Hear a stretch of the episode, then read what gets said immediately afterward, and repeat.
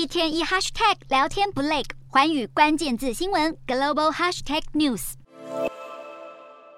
缅甸军方把持政权之后，羁押了许多异议分子，而就在七月又逮捕了一位日本纪录片导演久保田彻，他遭到指控犯了叛乱、违反移民法等罪名。其实，日本公民遭到缅甸军政府羁押，并非首例，在久保田彻之前，也有一位日本自由投稿记者也曾遭到逮捕。之后，缅甸当局是以对两国密切关系承诺为由，释放了这名记者。不过，久九保田彻就没这么顺利了。原本预计在八月十六号要举行听证会，没想到又被推迟到九月六号，让日本政府呼吁尽速释放九保田彻。但是缅甸当局表示，还需要等待法院作出判决。